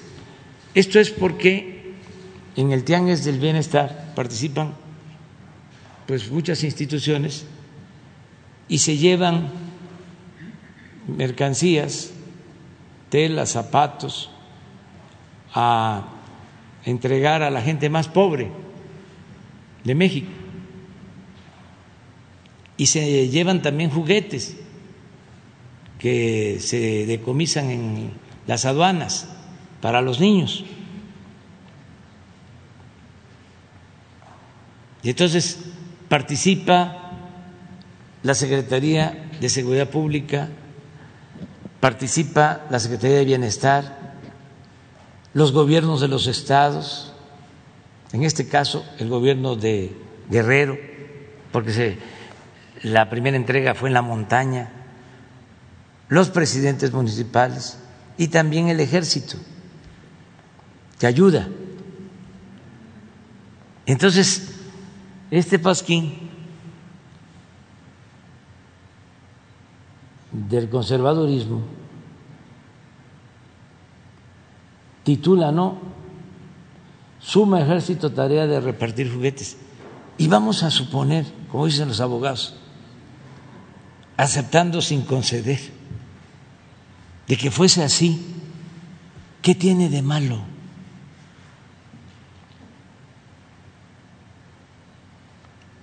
¿Qué tiene de malo que el ejército también entregue juguetes en las zonas pobres? ¿Qué no va el ejército a rescatar a la gente cuando hay inundaciones, cuando hay terremotos? Rescata a niños, ancianos, eh, animalitos, perritos ¿Qué no es una labor humanitaria? ¿Saben qué es el juguete para el niño? Es como el trabajo para los adultos. Nada más que eso. No lo van a entender los que tienen endurecido el corazón. Eso no lo entienden. Pero bueno, mi segunda sugerencia. Ya no les vamos a estar este, sacando tanta este, información porque este, ahí se están repartiendo este, a los mismos lectores Universal y, y este, Reforma porque sí tienen seguidores bastantes, que piensan así. Ellos nada más lo que hacen es recrear un pensamiento conservador que existe, que es muy fácil de manipular, porque no eh, exige, demanda argumentos. Tiene que ver más con los sentimientos, con las pasiones. Entonces, como son muy conservadores, se obnubilan y entonces todo lo que publican, este, el Reforma, el Universal, de este tipo, se lo consumen Presidente. O sea, lo aceptan y además se sienten bien. Es un fenómeno, pero así es la democracia, tiene que eh, aceptarse la opinión de todos y siempre ha existido el pensamiento conservador. Lo importante ahora es que se tuvieron que quitar la máscara quienes fingían ser liberales, independientes, cuando son independientes del pueblo, no de los grupos de intereses creados, porque... A ver, a ver, a ver, a ver. BMW.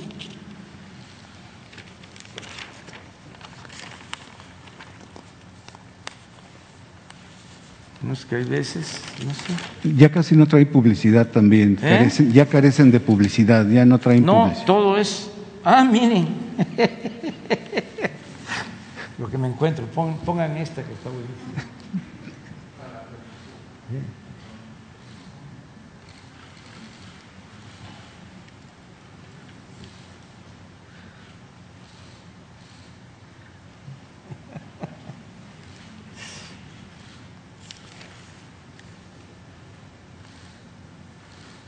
Y los este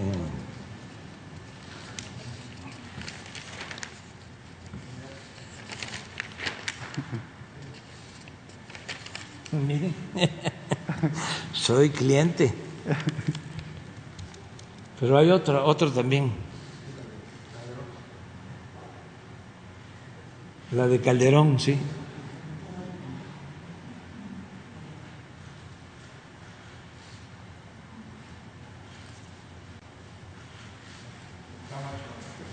Eso es porque están en contra del regreso a clases presenciales. Entonces ya soy. ¿Soy yo? No. Tlatuani.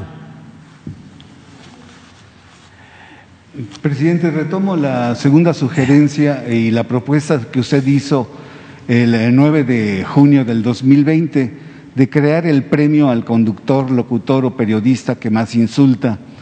Existen eh, hoy por hoy eh, cuentachistes, estandoperos que se sienten periodistas y que tienen un eh, lenguaje muy pobre y más bien yo diría este, pobrísimo, este, de extrema pobreza. Y no hay nadie que les diga hasta aquí, hasta aquí es la libertad. Eh, sabedores que los dueños de las estaciones de radio, con Enrique Peña Nieto, eh, antes de irse les renovó eh, las concesiones de sus frecuencias hasta el año 2022. La propuesta del premio, presidente, sería ser el chombo de la semana o el ulero de la semana. No, ya, eh, miren, esto no, con todo respeto, no hay que este, rebajarlo, vulgarizarlo. No, es interesante como fenómeno porque esto no había sucedido desde la revolución, desde el gobierno de, el presidente Madero, que los medios se lanzaran tan fuerte en contra del presidente, porque eh, durante décadas los medios de información estaban sometidos o alquilados, vendidos al régimen. Entonces, ahora es distinto y se está dando todo este fenómeno, pero resulta que la gente ya eh, piensa de otra forma.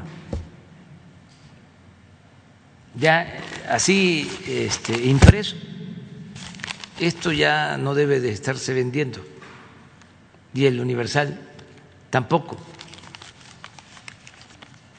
Y va a ser muy difícil que se mantengan como impresos,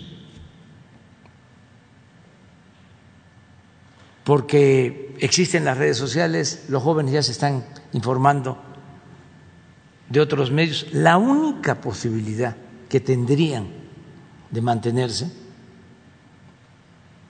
porque creo que hay periódicos en el mundo, creo que el New York Times ha mantenido su tiraje,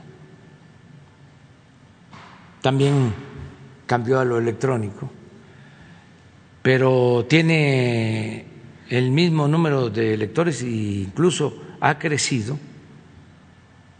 porque ha cuidado, y eso que también es un periódico a veces carente de ética, pero la única posibilidad de que se mantengan estos medios es con apego a la verdad. La credibilidad depende de la verdad.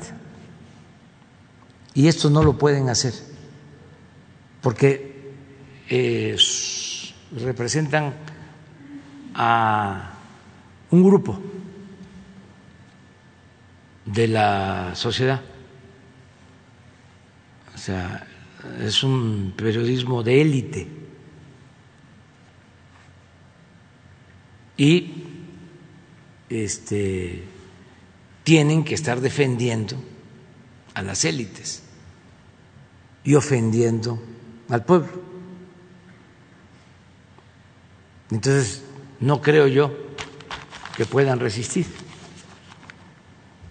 No estoy deseando que desaparezcan, ¿eh? que no se vaya a malinterpretar, sino estoy analizando el fenómeno, porque la gente ya, eh, esto no, pues puede ser que en las lomas, en la del valle, ahí donde está este,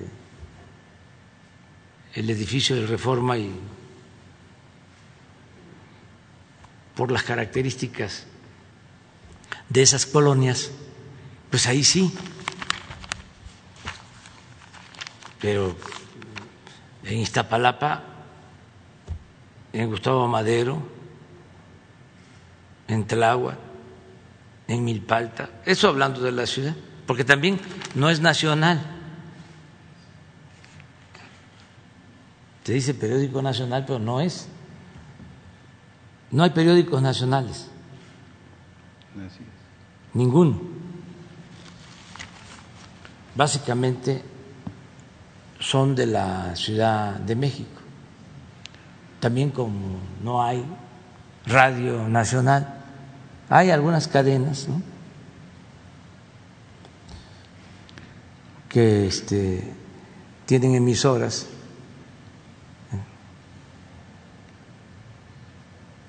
¿cómo se llama? Sí, pero las más importantes son la cadena, la de Azcárraga, de radio, Fórmula, y la otra... Eh, Radio Centro, Radio Centro, la hay otra este, que tiene mucha presencia, este, MBS tiene también varias estaciones, Radiorama, esa, esa tenía mucha en los pueblos, en las regiones de México, tenía varias estaciones, o sea que sí, pero de todas formas no alcanzan a cubrir todo.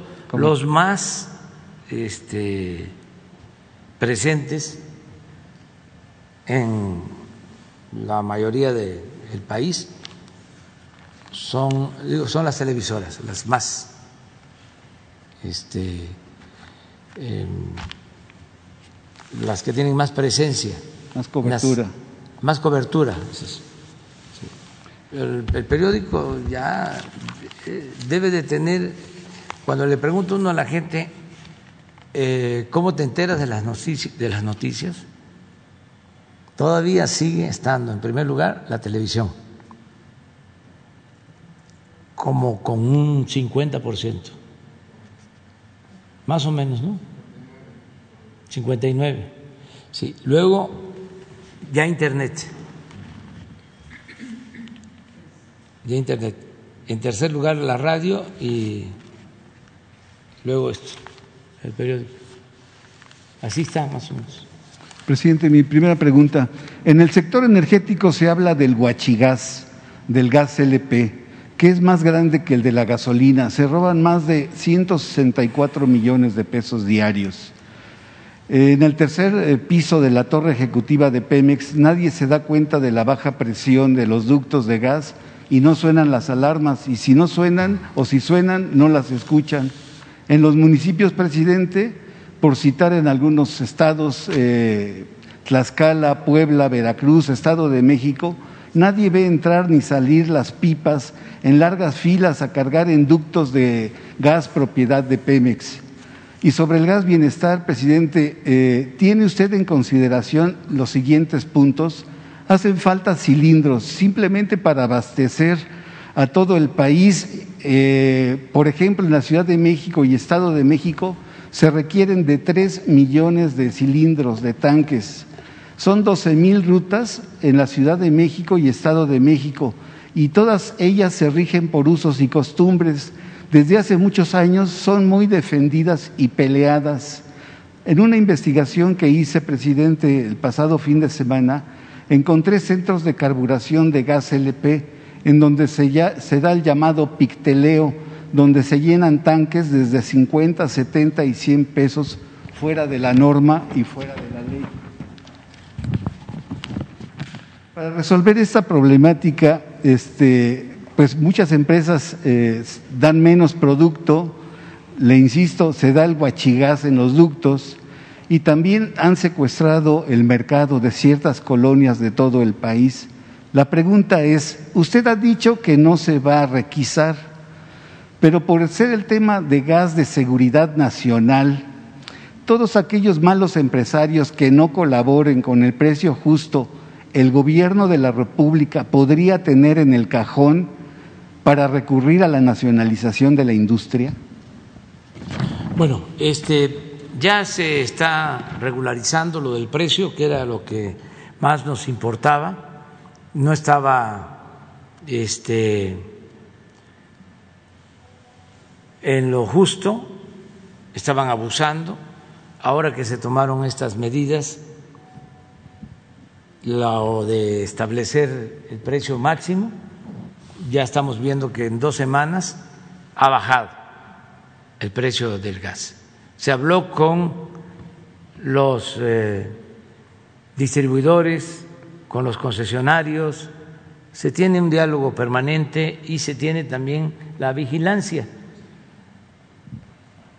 Y eh, va a entrar a operar gas bienestar. Entonces pensamos que de esta forma vamos a resolver el problema, básicamente. Bueno, mi segunda pregunta, presidente. El chapucero Ignacio Rodríguez informa que nunca el público lo leerá en Reforma o en el Universal y tampoco lo verá en Televisa o en TV Azteca.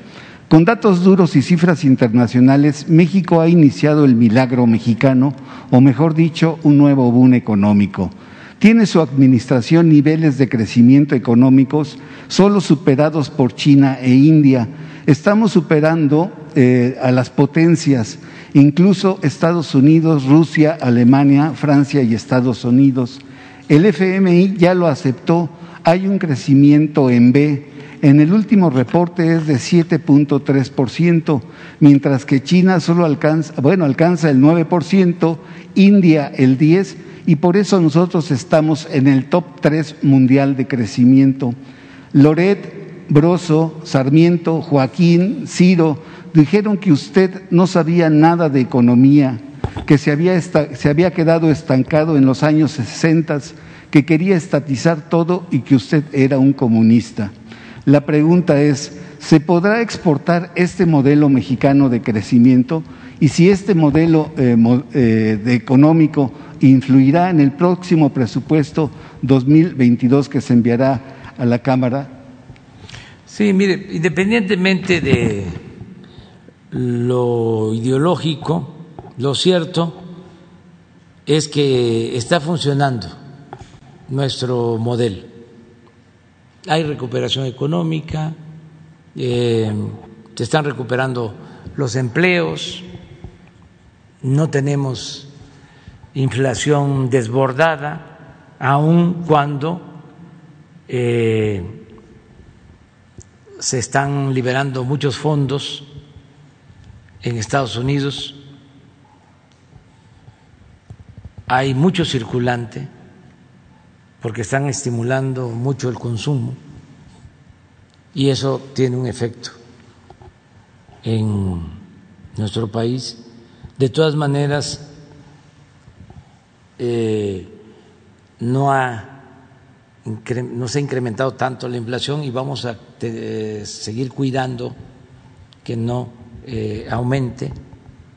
En cuanto a el comportamiento del peso, pues se ha apreciado, no ha habido devaluación, esto no sucedía desde hace 50 años. Hasta ahora que estamos en el gobierno no pasaba. Desde los años 70 del siglo pasado, que no haya devaluación del peso. Y eh, la gente, que es lo más importante, está recibiendo apoyos como nunca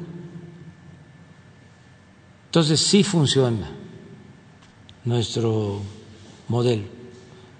No se ha contratado deuda adicional. Y vuelvo a lo mismo. La clave está en no permitir la corrupción y los lujos.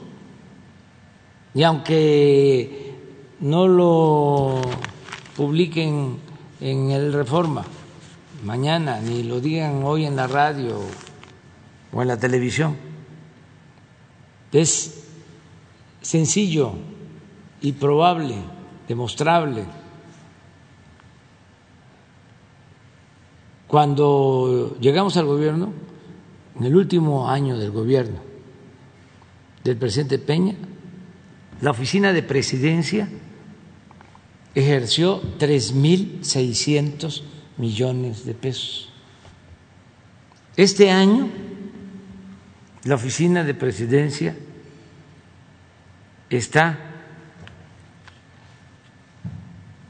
ejerciendo 600 millones.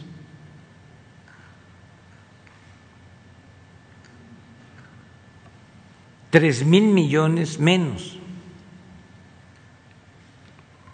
Y no se ha demeritado la oficina de presidencia, pero así en general. Entonces, sí ayuda mucho la austeridad, que repito, no es un asunto administrativo, es un asunto de principios. Imagínense cuánto nos ahorramos con quitar los fideicomisos. Cientos de fideicomisos. Entonces sí eh, funciona eh, nuestro modelo y esperemos que continúe así ¿Y va a influir en el presupuesto del 2022? Sí, porque tenemos garantizado el que no va a faltar el dinero para pagar a los trabajadores al servicio del Estado, para pagar a los médicos, para pagar a las enfermeras, para que haya medicinas gratuitas, para pagar a los maestros para las pensiones a adultos mayores, a niñas, a niños con discapacidad, las becas, el Sembrando Vida, para seguir financiando con presupuesto, sin deuda, el tren Maya, el proyecto del Istmo, terminar el aeropuerto Felipe Ángeles, terminar la refinería de Dos Bocas, pagar la refinería de Texas que se adquirió, eh, terminar la planta de coquizadora de Tula, eh, terminar las presas que quedaron inconclusas, eh, abrir para el riego, que ese es mi propósito llegar a 100 mil hectáreas con la construcción de los canales que estamos haciendo para riego. Entonces, sí, ahí vamos. Adelante. Vamos adelante. Eso es lo más importante de todo. Con la erradicación de la corrupción, ¿podría México empezar a soñar o, o ser ya una potencia económica? Es ya una potencia económica, sobre todo porque se procura la distribución del ingreso. ¿De qué sirve tener mucho dinero en pocas manos?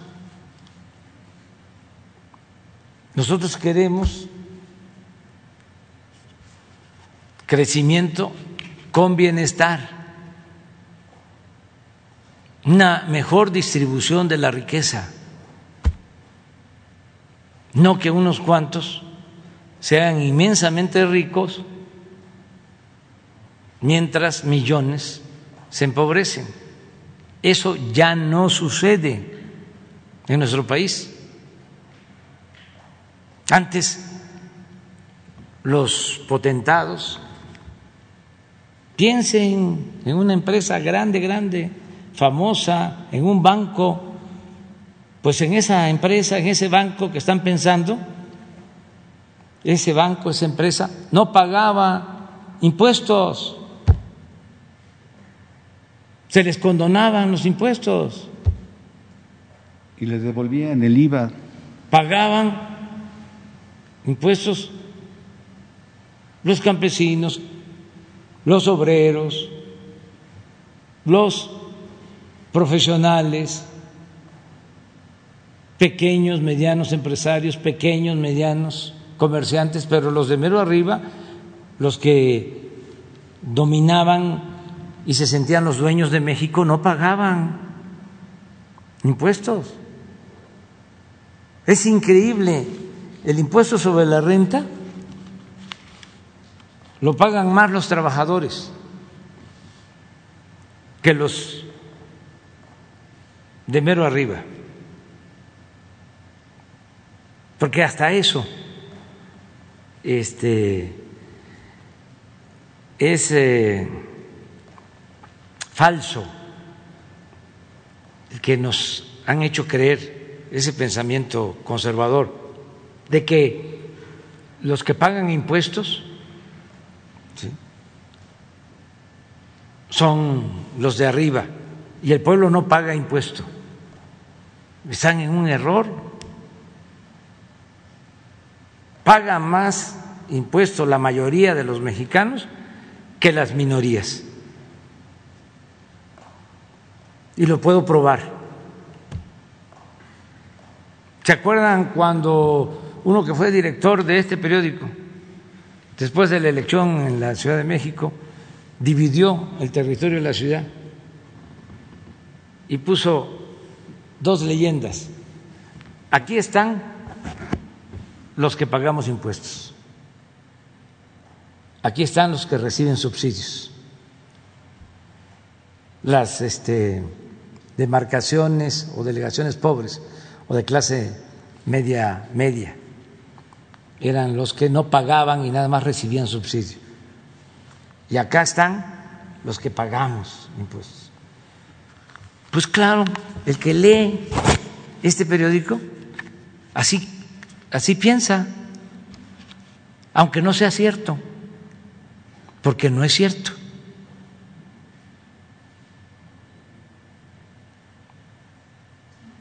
Pero ahora sí que allá ellos, ¿no? Que sigan su camino. Yo ya, este, no crean que dedico mucho tiempo a estarlos convenciendo porque son muy cerrados. Nosotros lo que estamos haciendo ahora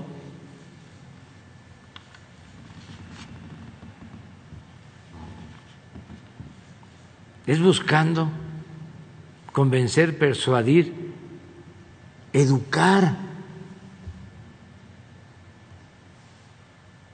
a los de arriba, no educar al pueblo. El pueblo está despierto, muy consciente. Es arriba, que hay que, si no educar, reeducar, humanizarlos.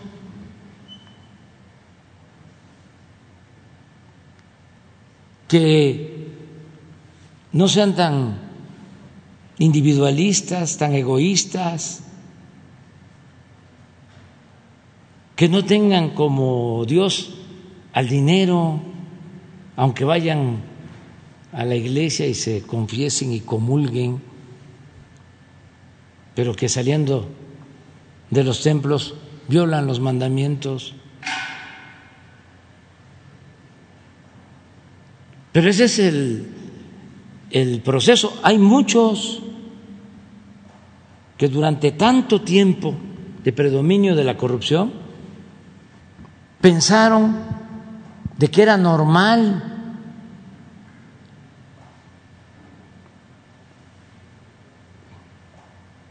a ver, vamos hacer negocios. Y este es muy listo, muy abusado ya este, se compró una casa grande y tiene unos carros último modelo, ya hasta tiene departamento en Miami y en poco tiempo salió adelante. Ahora en mi libro cuento una cosa que da tristeza y lo digo porque tenemos que sanear la vida pública. Y no le hace que no les guste. Hay que estar señalando de que eso no lleva a nada bueno. La corrupción no lleva a nada bueno. Cuento de un funcionario de Hacienda del pasado gobierno que tenía un cargo importantísimo, precisamente el que se entendía con los gobiernos estatales hombre de confianza del secretario. Y termina el gobierno y se demuestra que tenía muchos bienes. Pues su esposa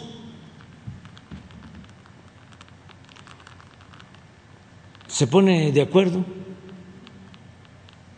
con su ayudante, un marino, para asesinarlo y quedarse con la herencia. Pero como si lo asesinaban, podían reclamar la herencia la mamá del funcionario y los hermanos, entonces deciden eliminarlos a todos. Entonces la señora invita a su casa donde está el esposo, a la suegra y a los hermanos, y llega un comando y los asesina a todos. Fíjense a qué nivel de descomposición, de perversidad.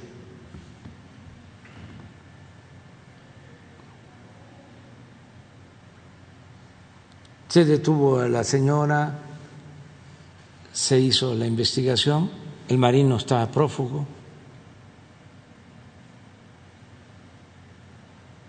¿Eso es lo que queremos? ¿Eso es lo que defienden? ¿Regresar a eso? No. No, no, no, no, no, no. Hay que estigmatizar la corrupción. Porque esa ambición enfermiza por lo material lleva a cometer horrores.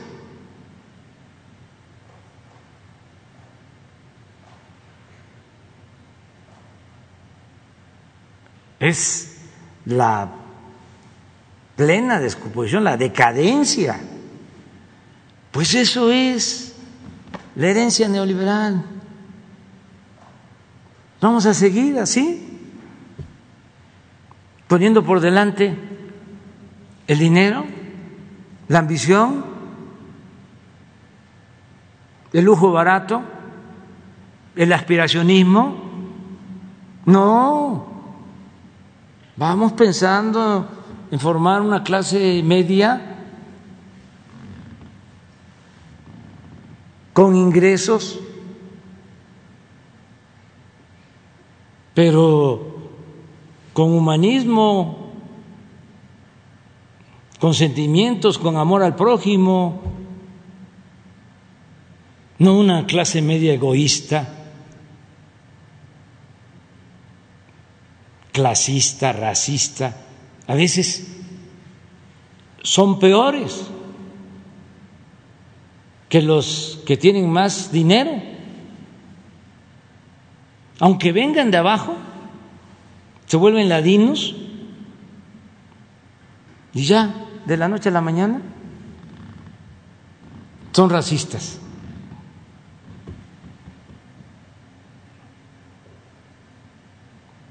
No, eso es lo que queremos eh, enfrentar, o mejor dicho, seguir enfrentando, porque eso es lo que nos va a conducir a una sociedad mejor. No solo es la cuestión económica, eso sale. Eso. Sí, hay que sacar de la pobreza a millones de mexicanos. Pero este procurar que sean buenos ciudadanos, fraternos, solidarios, que practiquen el principio del amor al prójimo para tener una sociedad mejor. Eso no les gusta, bueno, a los intelectuales orgánicos les molesta muchísimo, porque pues ellos ya tienen tiempo, ya tienen mucho tiempo que no piensan en estas cosas. Nosotros tenemos que llevar a cabo una renovación moral. Tenemos que purificar la vida pública. Eso es lo más importante, fortalecer los valores culturales, morales, espirituales y enfrentar el egoísmo, el materialismo,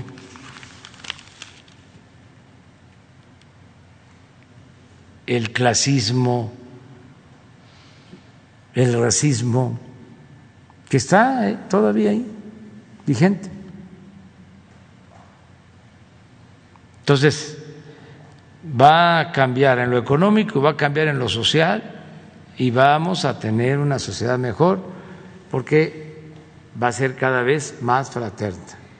Ya nos vamos. Gracias, presidente. Ya nos vamos. Este mañana ustedes dos, la compañera. Sí, por favor. Muchas gracias.